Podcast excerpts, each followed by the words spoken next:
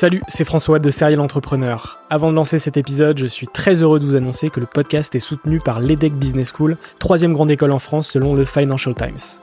L'entrepreneuriat se démarre très souvent à l'école, et vous le savez, nombreux et nombreux sont les entrepreneurs qui ont créé leur premier projet pendant leurs études. L'ambition de l'EDEC, c'est de former ces étudiants entrepreneurs à avoir un impact positif sur le monde au travers de leurs projets. L'école a ainsi intégré l'impératif de responsabilité globale dans sa stratégie, tant au niveau de ses incubateurs que de ses cours et de ses initiatives académiques. Au sein de ses campus de Lille, Nice, Paris à Station F ou encore à Berkeley en Californie, elle accompagne les startups grâce à sa méthode unique d'entrepreneuriat Responsible Entrepreneurship by Design. Une approche innovante permettant d'intégrer les enjeux économiques, sociétaux et environnementaux au cœur de leur modèle de développement et ce, dès leur création. L'objectif de l'EDEC, faire émerger un nouveau modèle de startup adaptable à tout projet qui intègre pleinement les enjeux de responsabilité. Chaque année, ce sont ainsi plus de 70 nouvelles startups qui intègrent ces incubateurs. Si vous souhaitez en savoir plus, n'hésitez pas à vous rendre sur www.edec.edu. Je vous souhaite une excellente écoute et vous dis à très vite.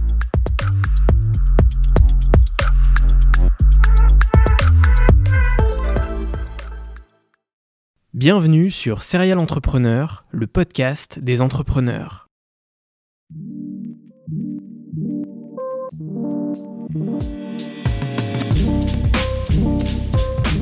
Je m'appelle François Allais et depuis 2017, je vais à la rencontre des entrepreneurs qui m'inspirent. PME, start-up, grandes entreprises, la mission de Serial Entrepreneur est de mettre en avant toute la diversité de l'entrepreneuriat francophone.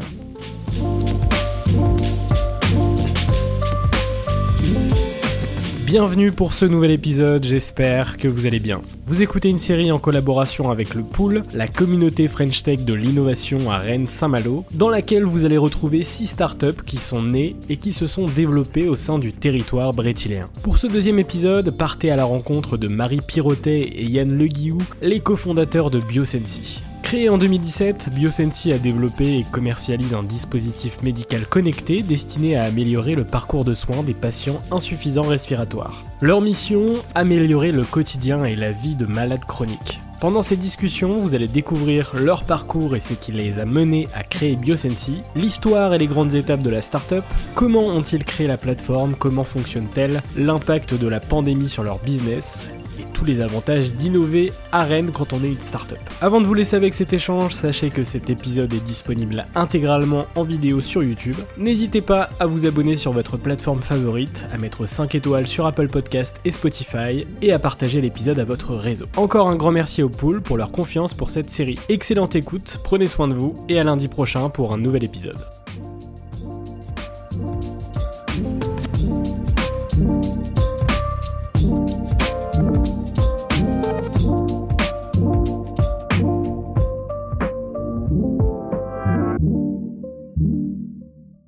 Commence toujours mes épisodes sur le parcours et de savoir un peu qu'est-ce que vous avez fait avant de- d'entreprendre. Euh, moi, je suis de formation ingénieur. J'ai commencé à travailler dans les airbags de voiture en tant que responsable bureau d'études matériaux. Après, euh, j'ai été chef de projet dans l'industrie, directrice projet, directrice marketing et projet. J'ai fait un executive MBA. C'est là que j'ai rencontré euh, Yann. Et ensuite, j'ai travaillé dans une start-up qui faisait des systèmes euh, de communication pour les satellites et des antennes, euh, ce genre de choses. Et ensuite, on a décidé ensemble de fonder euh, une entreprise de conseil euh, en se disant que peut-être un jour, si on avait dit de produits, on serait parti sur, euh, sur un autre projet. Et c'est ce qui s'est passé. Voilà. Et toi Yann? Bonjour, ben, merci de nous recevoir et également très heureux d'être là. Donc euh, j'ai également un parcours euh, d'ingénieur. Euh, je suis ingénieur Suplac avec un doctorat en électronique et traitement du signal. J'ai passé euh, presque, euh, ouais, presque 20 ans de ma carrière euh, dans l'industrie du semi-conducteur, dans différents grands groupes hein, et dans des plus petites structures également. euh, à développer du circuit intégré, architecte de solutions sur des systèmes euh, 3G, 4G, euh, télévision numérique. Et puis euh, j'ai également créé euh, une, euh, une première start-up sur Caen en 2013 hein, sur l'IoT qui s'appelle Demand Side Instrument. Start-up qui existe toujours et auquel je suis au bord aujourd'hui, sans plus d'activité que ça. Et puis, et puis voilà, donc différents postes, beaucoup de recherches dans l'industrie, et puis également sur des sujets spatiaux. Voilà, et puis effectivement, j'ai rencontré Marie en 2015, 2013, pardon, 2013, lors de l'exécutif MBA. Et c'est là que notre collaboration a commencé. Donc vous êtes rencontrés en 2013 et vous créez Biosensi 4 ans après en 2017. Qu'est-ce qui se passe sur cette période entre 2013 et 2017 bah Déjà, on fait un exécutif MBA, donc ça occupe un peu. Euh, et en travaillant ensemble pendant cette formation, on s'est euh, rendu compte que euh, on a deux approches de tous les sujets complètement différentes, hein. deux, modes de pensée complètement différents. Et en travaillant ensemble sur des études de cas et ce genre de choses, on s'est rendu compte que le résultat de ces deux approches, qu'on arrivait à se mettre d'accord, était plutôt assez intéressant. Et, euh, et, on a vu qu'on avait une vraie complémentarité. Et c'est de là qu'est venue un peu l'idée de travailler ensemble et ensuite de créer l'entreprise de, conseil. Euh, super. donc en 2017, vous créez Biosensi. donc Biosensi, vous développez et commercialisez un dispositif médical connecté destiné à améliorer le parcours de soins des patients insuffisants respiratoires. Euh, donc on appelle ça la, la BPCO, bronchopneumopathie chronique obstructive. J'espère que je le dis Bravo. bien. euh, donc c'est une maladie chronique. C'est la troisième cause de mortalité mondiale. Euh, c'est assez impressionnant. En France, il y a 150 000 hospitalisations par an. Euh, et le taux de mortalité, c'est 21% seulement un an après la première crise. Donc vous avez créé cette boîte justement pour répondre aux problématiques qui sont reliées à cette maladie. Comment justement est-ce que vous avez eu l'idée de créer Biosensi? Je te laisse répondre. Oui, alors. Euh, c'est son frangin, c'est ça. alors, l'idée est venue d'une rencontre, d'une histoire de famille. Euh, mon frère est euh, jumeau, donc j'ai un clone, un pneumologue. Et c'est en discutant avec lui et Marie qu'il nous a fait part de cette pathologie, donc la bronchopneumopathie chronique obstructive. Euh, dont on n'avait jamais entendu parler auparavant, et euh, de ces différents enjeux que vous venez de souligner d'ailleurs. Et là, on s'est dit, euh, il y a probablement quelque chose à faire. sur ce domaine-là. Lorsqu'on a commencé à faire des recherches, on a été très surpris qu'il n'y avait aucun dispositif à cette époque-là pour pouvoir surveiller le patient à son domicile. Ce qui était assez surprenant, parce que c'est un problème de techno euh, pour moi, mais euh, c'était plus un problème de marché. Et effectivement, euh, on a mis presque un an à maturer le projet. Et on a effectivement constaté qu'il y avait un problème de financement, notamment par de, la, de la télésurveillance en France, et pour pouvoir suivre ces patients à domicile.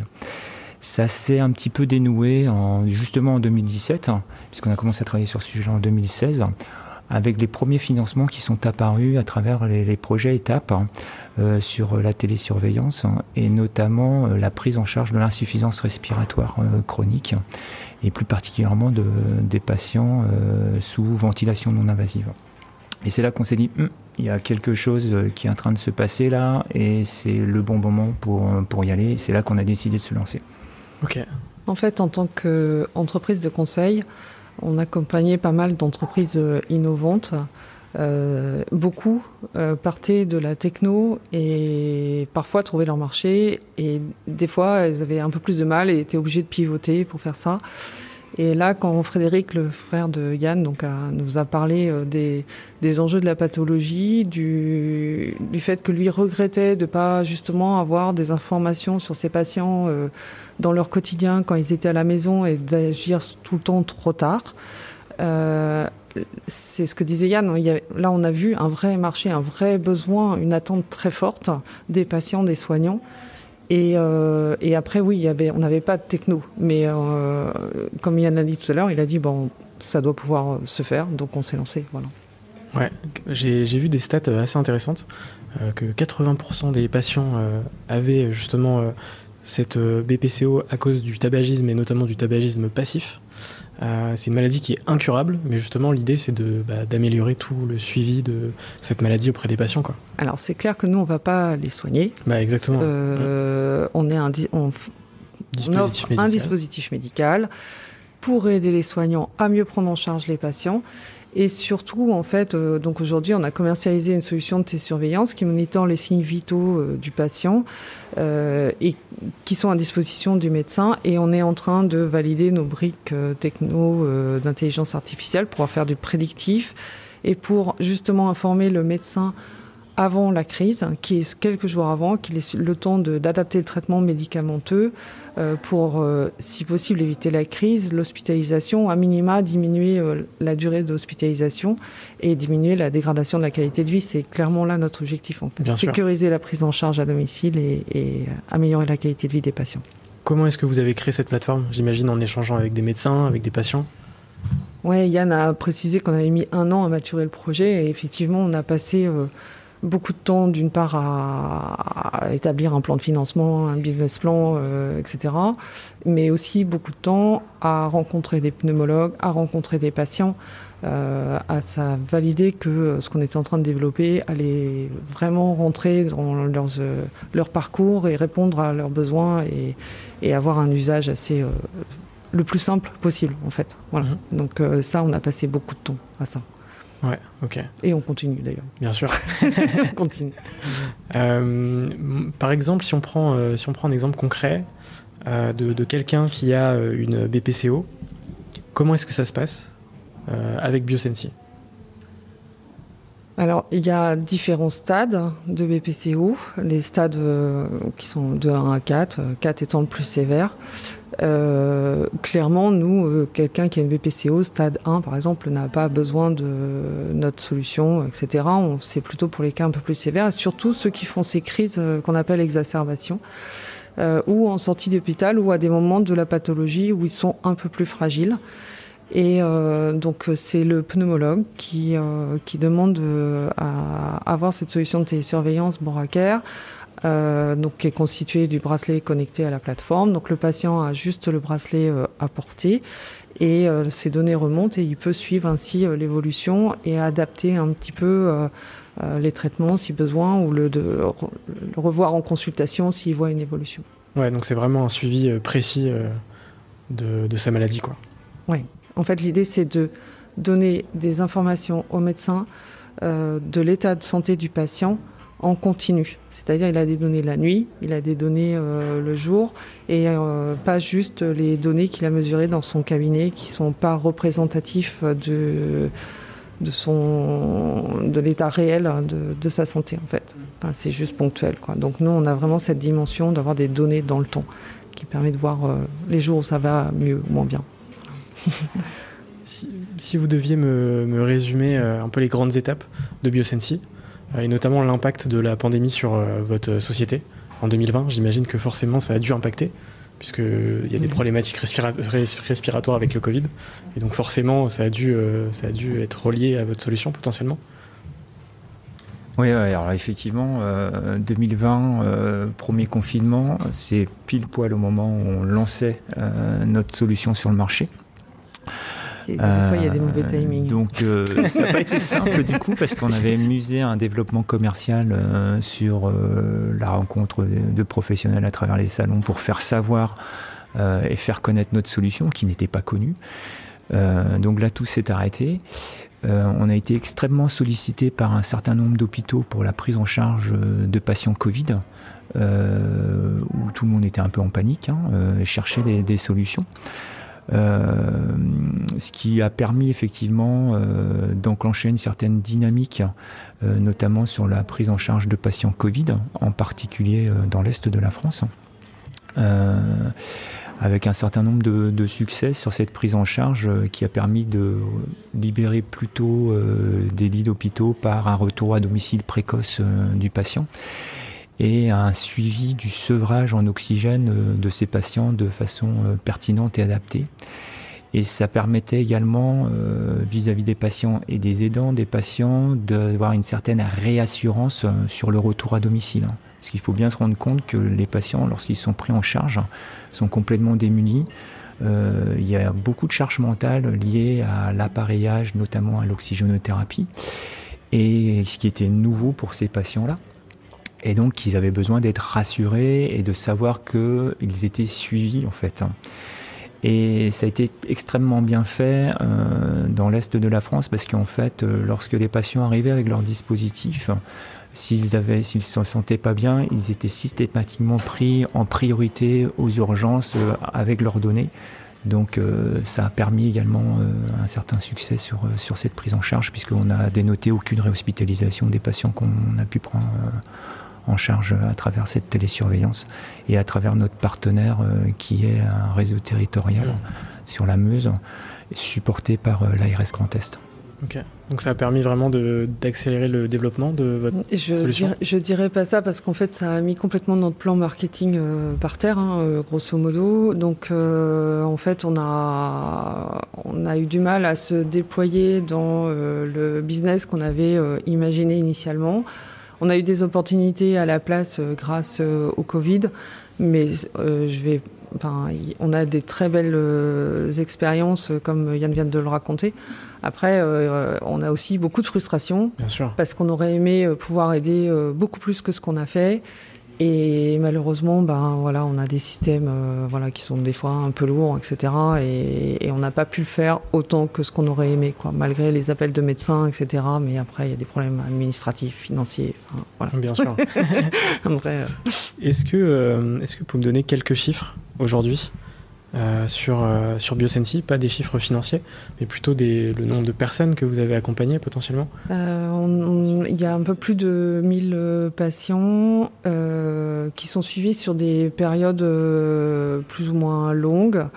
en termes d'études cliniques, on a, je ne sais plus à combien on est, mais on avait passé les 15 000 jours de données de télésurveillance qui nous permet, nous, justement, de, de valider nos algorithmes.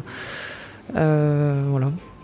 Très bien. À peu près. Et aujourd'hui, on est en France simplement. Mais, euh, Combien de personnes dans l'équipe 30. Ouais, c'est une belle équipe là. Ouais, ça commence à faire une grande famille, ouais, c'est clair.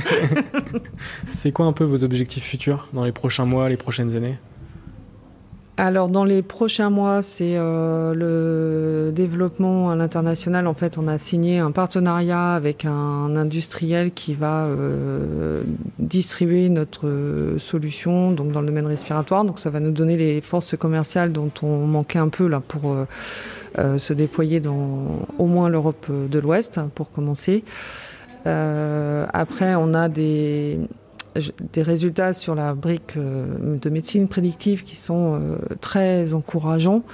Et c'est évidemment, en fait, c'était l'objectif initial de Biosensi de développer une solution de médecine prédictive pour prédire les exacerbations BPCO. C'est toujours le cas. C'est notre première euh, ambition, premier challenge. On a plein d'autres idées pour la suite. Mais, mais aujourd'hui, on a une solution de télésurveillance et, et il faut qu'on fasse cette petite marche supplémentaire, on est bien, plutôt bien parti. Ok, donc des, beaux objectifs. Hein. Ouais. avec un facteur d'accélération en France, en tout cas on l'espère, euh, par euh, le remboursement de la télésurveillance, puisqu'on s'inscrit pleinement, pleinement dans cette démarche-là on espère pouvoir euh, atteindre ce, jalon-là euh, en même temps que l'assurance maladie. C'est-à-dire, euh, on parle de mi-2023. Initialement, c'était prévu mi-2022. Effectivement, il y a un petit peu de, retard à l'allumage côté assurance maladie et, ministère de la Santé sur ce sujet-là. Mais c'est en bonne voie en tout cas. Et ce qui ce qui est positif, euh, il faut savoir que la télésurveillance est déjà remboursée dans certains pays, euh, et notamment aux États-Unis, depuis euh, maintenant trois ans. Et, la télésurveillance a démontré son efficacité, notamment aux États-Unis. puisqu'ils ont revalorisé la prise en charge de la télésurveillance en 2021. Et, ce qui et quand je dis revalorisé, concrètement, c'est par une, augmentation de la prise en charge. Donc au global, le bénéfice coût est déjà démontré aux États-Unis en fait. C'est vrai que c'était très précurseur en France, euh, la télésurveillance en 2017. Il y avait assez peu d'acteurs à ce moment-là. Et potentiellement, ça se développe euh, beaucoup plus aujourd'hui. Alors ça se développe, euh, ça s'est beaucoup développé évidemment, hein, forcément. après les contraintes là qui sont en train d'être mises par ben, par le gouvernement avec l'agence numérique en santé, etc. va euh, va faire en sorte que la marche va être un peu, enfin voilà, il va y avoir une barrière à l'entrée qui va être euh, un peu rude peut-être euh, pour certains. Donc nous on est en train de, voilà, on est on a deux doigts d'être conforme. mais après, évidemment, nous, on pense qu'on est les, en fait, les solutions de télésurveillance actuelles suivent beaucoup les machines d'assistance respiratoire. Et nous, on suit le patient. Et en fait, on, est, on reste persuadé que c'est quand même le patient qui, qui compte et qu'on apporte des données qui sont euh, différentes et plus pertinentes qu'un simple suivi machine. Et c'est là où on va se différencier et, où j'espère. Bien sûr, j'espère aussi. Super intéressant. Euh, on va pouvoir passer à la partie euh, écosystème territoire, donc justement avec le pool et, la French Tech Rennes Saint-Malo. la première question, comme je disais, question très difficile. Quels sont les avantages d'être à Rennes pour innover pour une startup? Alors, on, bénéficie d'un environnement euh, très favorable. Hein. Euh, du fait de l'environnement tech très axé numérique et aujourd'hui très axé cybersécurisé, euh, ce qui est très important parce que, comme le mentionnait Marie, pour pouvoir prétendre au remboursement de la télésurveillance aujourd'hui, hormis être dispositif médical qui est une condition sine qua non, il faut aussi interopérer avec les systèmes de santé en France, donc avec les bases de l'assurance maladie, les bases patients, les bases médecins, et interopérer les systèmes, et tout ça dans un contexte de sécurité optimale, ce qui est complètement normal et complètement justifié. Et c'est un bon point que ces contraintes, alors moi je ne prends pas ça comme une contrainte, au contraire c'est plutôt un tremplin et une différenciation. Et c'est extrêmement important que ces sujets-là soient traités de manière correcte par, euh, l'écosystème pour assurer euh, une fiabilité euh, à toute épreuve, tant pour les professionnels de santé que pour les patients, parce qu'il ne faut jamais oublier qu'on traite de la donnée personnelle de santé qui est extrêmement sensible et quand on voit certains conglomérats euh, avec la puissance de feu qu'ils ont euh, allé sur ces domaines-là avec euh, une certaine légèreté sur certains sujets en tout cas, et notamment la capacité à revendre de la donnée, qui n'est pas du tout le cas de l'Europe, mais qui est le cas aux États-Unis aujourd'hui. On est bien content d'être en Europe et il faut vraiment préserver ce système-là. Et justement, moi, je trouve ça très positif qu'il y ait ces contraintes, euh, entre guillemets, qui soient mises en place pour sécuriser. C'est un, sujet clé, c'est un sujet euh, absolument euh, important. ça fait partie de notre déontologie.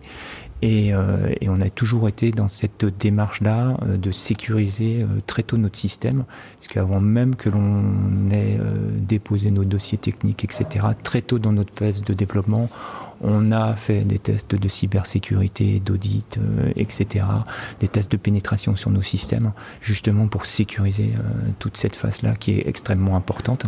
Et il s'agit toujours, lorsqu'on est sur de l'attaque, de prendre la bonne voie d'entrée de jeu, parce que euh, lorsqu'on est une petite structure, on peut pas on peut pas se permettre de, trop se tromper.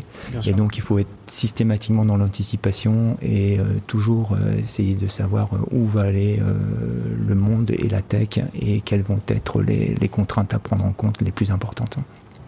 Et donc euh, pour ça, on trouve toutes les compétences qui vont bien euh, à Rennes. Donc euh, c'est c'est une bonne chose. Et puis après, évidemment, il y a la qualité de vie. Je ne vais pas parler de la météo aujourd'hui. on va éviter. c'est très beau là. mais sinon, non, vraiment, c'est. enfin, après, c'est une ville très agréable à vivre. Hein. donc, moi, voilà. Et ma deuxième question par rapport à cette partie, c'est euh, est-ce que vous pouvez me donner une, anecdote reliée à la ville et à votre histoire, à votre business? Anecdote euh, liée à la ville. Euh, alors moi, c'est vrai que moi j'ai migré, j'ai été initialement basé en Normandie. Donc pas très loin. Ouais, c'est pas très loin. Donc j'ai bougé en, 2011 pour convenance personnelle en fait et pour une question d'opportunité aussi. On me proposait un, un, poste qui était difficilement refusable à cette époque-là. Et euh, étant breton, euh, tout breton euh, veut revenir dans sa patrie, à Rennes. Donc, donc voilà, donc j'ai découvert la ville de Rennes que je connaissais peu en fait, hein, ou voire très peu. Et c'est vrai que le contexte tech est très porteur et euh, ça offre des opportunités, y compris pour, euh, pour un recrutement, puisqu'on est, on est quand même une boîte euh, techno, il faut pas se leurrer, à la base. Et donc les premiers recrutements étaient extrêmement importants. Et le fait d'avoir un vivier de personnes très compétentes, avec un historique lié sur les systèmes de communication et et l'IT et, et, la sécurité étaient extrêmement porteurs. Pourquoi est-ce que vous, avez choisi Rennes pour vous installer? J'imagine que c'est de manière très naturelle, et justement vis-à-vis de, bah, du, bah, en fait, on, on a habité euh, l'un et l'autre et nos familles respectives étaient euh, basées à Rennes. Et donc, on s'est rencontrés à l'exécutif MBA à Rennes aussi, un peu euh, à cause de ça. Grâce. Grâce à ça. Pardon. Grâce à ça. Euh, honnêtement, on s'est posé la question quand on a créé l'entreprise de savoir s'il fallait la baser à Rennes ou ailleurs, parce qu'on on avait un doute sur le fait que euh, l'écosystème euh, soit très porteur sur la partie santé. Et en fait, il y a des très gros pôles où à Lyon, à Lille, etc., où il y a beaucoup plus de medtech, évidemment Paris. Et on s'est posé la question de savoir si, euh, si c'était pertinent ou pas de, voilà, de, bouger ou, de rester à Rennes. Euh, après, très concrètement, euh, pour convenance personnelle, on ne voulait pas faire déménager tout le monde, on va faire simple, on reste à Rennes. Et en fait, c'était un très bon choix parce que on est peut-être moins nombreux euh, dans MedTech euh, en Bretagne, ça c'est clair. Mais du coup, on est aussi un peu, un peu choyé, entre guillemets. Il y a, euh, pour en discuter avec des entrepreneurs qui sont sur Paris, il y a peut-être un peu moins de concurrence, etc. Donc, je le regrette vraiment pas, pour le coup. C'était pas un peu naturel, etc. Pas, je vais pas dire pas maîtriser parce que si quand même, mais euh, mais du coup, je, ce sera à refaire. Je referai à, le, je remettrai le siège à Rennes, c'est clair. Ouais, si c'est d'autant plus vrai, quoi. Enfin, c'est vrai qu'avec le développement de la LGV, euh, on a 1h30 de Paris. Enfin, c'est pas un problème aujourd'hui, au contraire.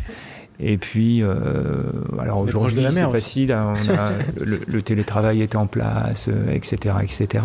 Ce qui n'était pas le cas lorsqu'on s'est créé. Euh, donc euh, certaines barrières qu'on aurait pu avoir euh, il y a 4-5 ans de, ce, de cela, aujourd'hui elles sont complètement tombées en fait. Donc ouais. on n'a aucune raison et il s'avère que c'est un excellent choix. Ouais. Mm. Et on est près de la mer, c'est un point super important. Exactement. c'est clair. Pour la dernière question sur cette partie, est-ce que vous pouvez me donner deux adjectifs, donc un chacun, pour qualifier l'écosystème local? Solidaire. Ouais. Pourquoi?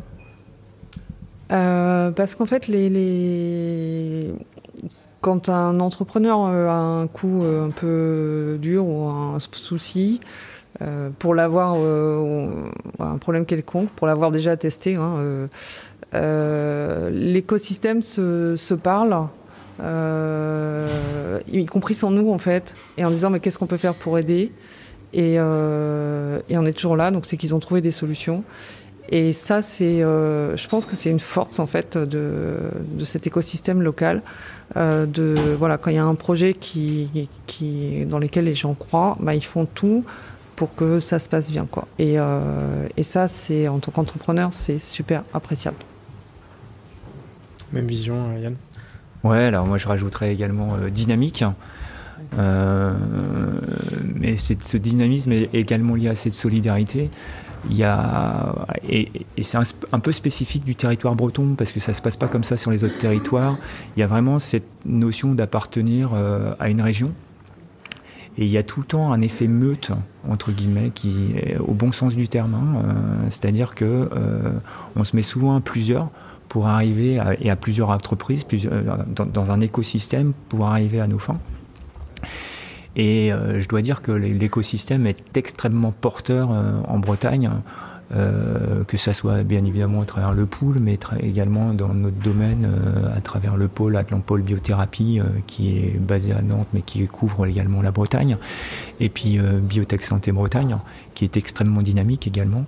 Donc, et la région tout court. Et la région tout court. Exactement. Et la région tout court. La région. la région. tout court, qui le dynamisme de la région euh, nous a aidé également euh, en période Covid, parce qu'il faut savoir que on était en plein lancement commercial, hein, pour la petite histoire. Euh, on était en phase de production, la production s'arrête. Donc euh, la région et la préfecture notamment sont intervenus auprès de notre fabricant qui est sur Saint-Malo euh, pour, pour débloquer la situation très rapidement et en deux jours c'était réglé et on pouvait à nouveau produire et donc c'est extrêmement porteur pour et ça, efficace. efficace. C'est une grande force. Ouais. Et mmh. c'est une force, ouais, exactement. Quoi. Donc ce dynamisme, qui est d'Imaïs des Bretons. effectivement. Une terre d'entrepreneurs aussi, la Bretagne. Donc, c'est vrai que... ouais, entrepreneur et engagé. Mmh, exactement. Et ça, on a parlé de recrutement, de compétences techniques, etc. Mais les, les valeurs des Bretons sont top, quoi. voilà. Et moi, j'ai un manager qui m'avait dit une fois, euh, il venait du sud de la France, il avait travaillé dans pas mal d'endroits, y compris à l'étranger, il m'avait fait cette remarque. Effectivement, euh, les Bretons sont des gens qui, en tant que salariés, qui sont plutôt plus engagés, etc., qui s'investissent énormément. Et, euh, et, en fait, je crois vraiment que c'est vrai. Et, du coup, nous, on a la chance d'avoir une équipe aussi qui est hyper engagée, hyper compétente. On a des pros, donc ça, c'est un. Et alors là, vous avez les deux fondateurs, mais euh, sans les 28 autres derrière. Euh, on aurait beaucoup, on aurait beaucoup de micros. Ouais, Super. Euh, on va pouvoir passer à la partie bilan de cette aventure.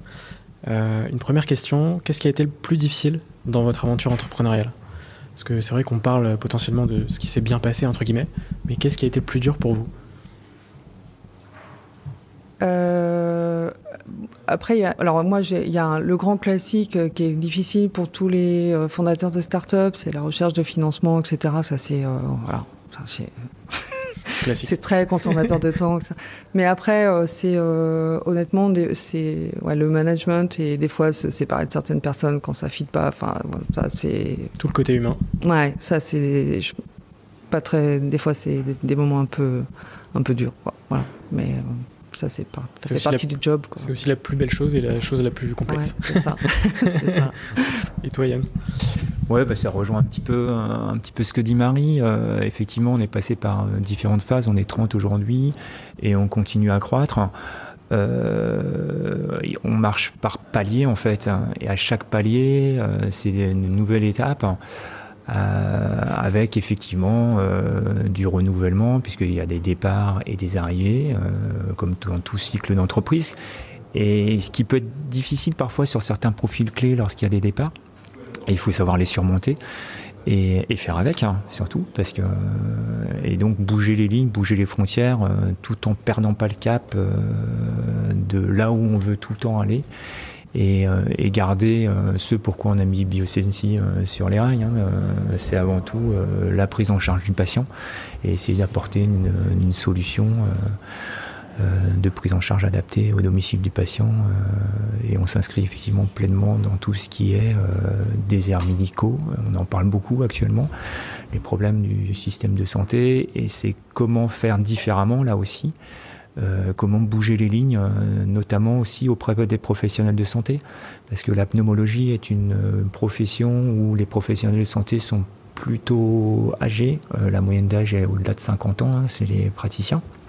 Donc là aussi, il faut s'agir, il s'agit de faire bouger les lignes et, d'aller à l'encontre de certains préjugés, tout en les convertissant tant que peut se faire. dans, le bon ordre.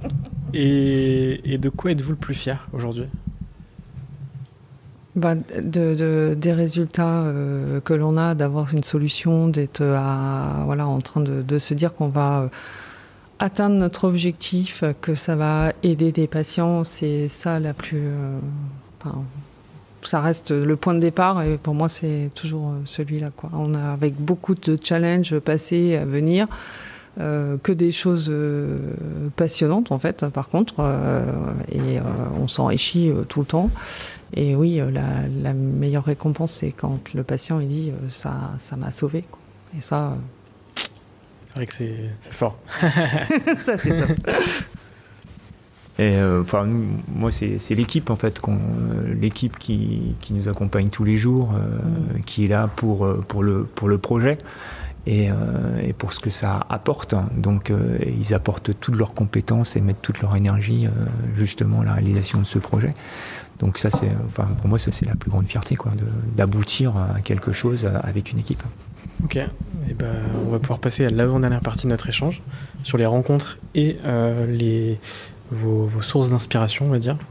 la première, c'est est-ce que vous pouvez me parler d'une rencontre qui a marqué votre aventure? Tout particulièrement Parce que des rencontres, euh, forcément, on en a plein dans une aventure. Il y en a plein qui nous marquent. Est-ce que vous pouvez m'en citer une? Bah, Il y a évidemment euh, enfin celle du frère de Yann, pneumologue. Ça c'est voilà. et moi, j'ai en tête des, des patients aussi, voilà. Donc avec qui je suis aujourd'hui amie et, et qui certains me disent, moi, enfin, ils critiquent hein, le produit, hein, parfois très sévèrement. Mais c'est comme ça qu'on fait évoluer. mais, euh, mais ouais, c'est super important. Euh, donc, ouais, il y a de très belles rencontres comme ça. Et toi, Yann? Bah, c'est un frère, la rencontre euh, s'est faite assez tôt. ouais, oui, donc là, je peux pas lutter là. Ça, ça c'est clair, mais. Marie en fait, dans les rencontres. bon bah Marie. Sophie, effectivement. Euh, euh, sans qui ça, on, on, l'aurait, enfin, seul, seul c'est compliqué. Euh, on, connaît effectivement, Marie comme moi, des, des entrepreneurs qui entreprennent seuls. C'est toujours extrêmement compliqué le fait d'avoir d'avoir un binôme et vraiment deux jambes pour asseoir le corps et se tenir droit debout, c'est quand même plus pratique quoi. Et, euh, et, ça permet aussi de, de s'encourager euh, mutuellement et de se remonter euh, mutuellement quand c'est nécessaire. Dans la on s'engueule aussi. Hein. ah bah c'est normal. Faut pas croire. On, on, a eu une réponse similaire avec Carmap la semaine dernière sur le premier épisode où justement il disait bah on fonctionne un peu comme un couple, hein. c'est-à-dire mm. que voilà il y a des bons moments, des, des moins bons moments, mais ça fait partie du, de l'aventure quoi. c'est vrai que pour affronter les, les, moments difficiles, c'est bien d'être deux. Bah, clairement ouais. Euh, pour avoir testé, c'est clair que on a chacun nos périodes, etc. Mais euh, moi toute seule ou Yann tout seul, on n'aurait pas fait Biosensi. Donc euh, voilà. Est-ce qu'il y a des entreprises ou des sujets qui vous inspirent aujourd'hui dans, dans, votre secteur? Alors, des, des, sujets, oui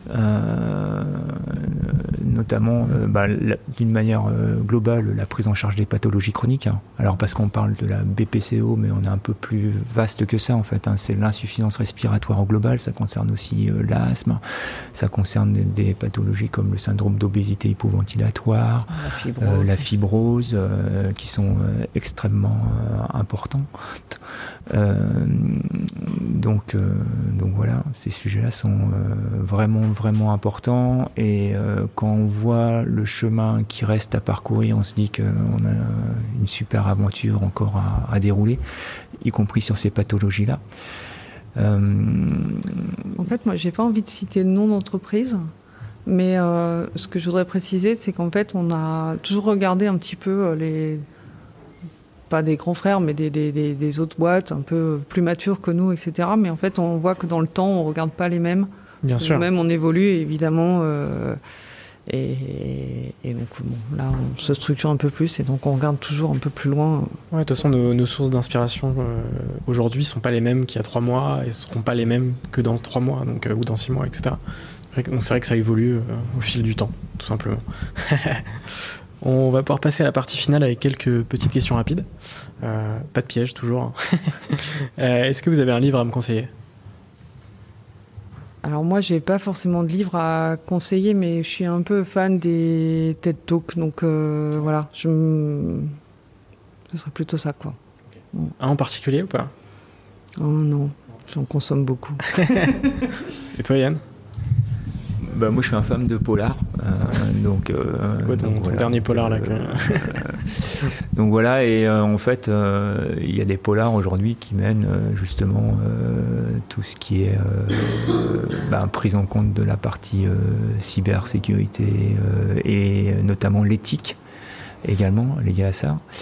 Et il y a notamment les livres de, David Gruson sur le sujet, là, qui, qui, qui, est un peu connu dans le domaine sur la partie éthique. Et il a fondé une société qui s'appelle Éthique IA, mhm. et en IA, et il écrit également des romans policiers qui sont assez, euh, c'est assez bluffant.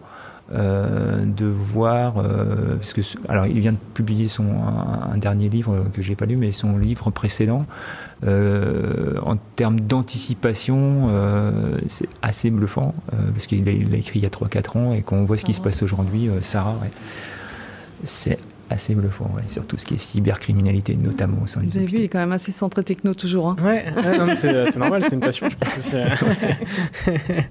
Super. Euh, est-ce que vous avez un film ou une série à me conseiller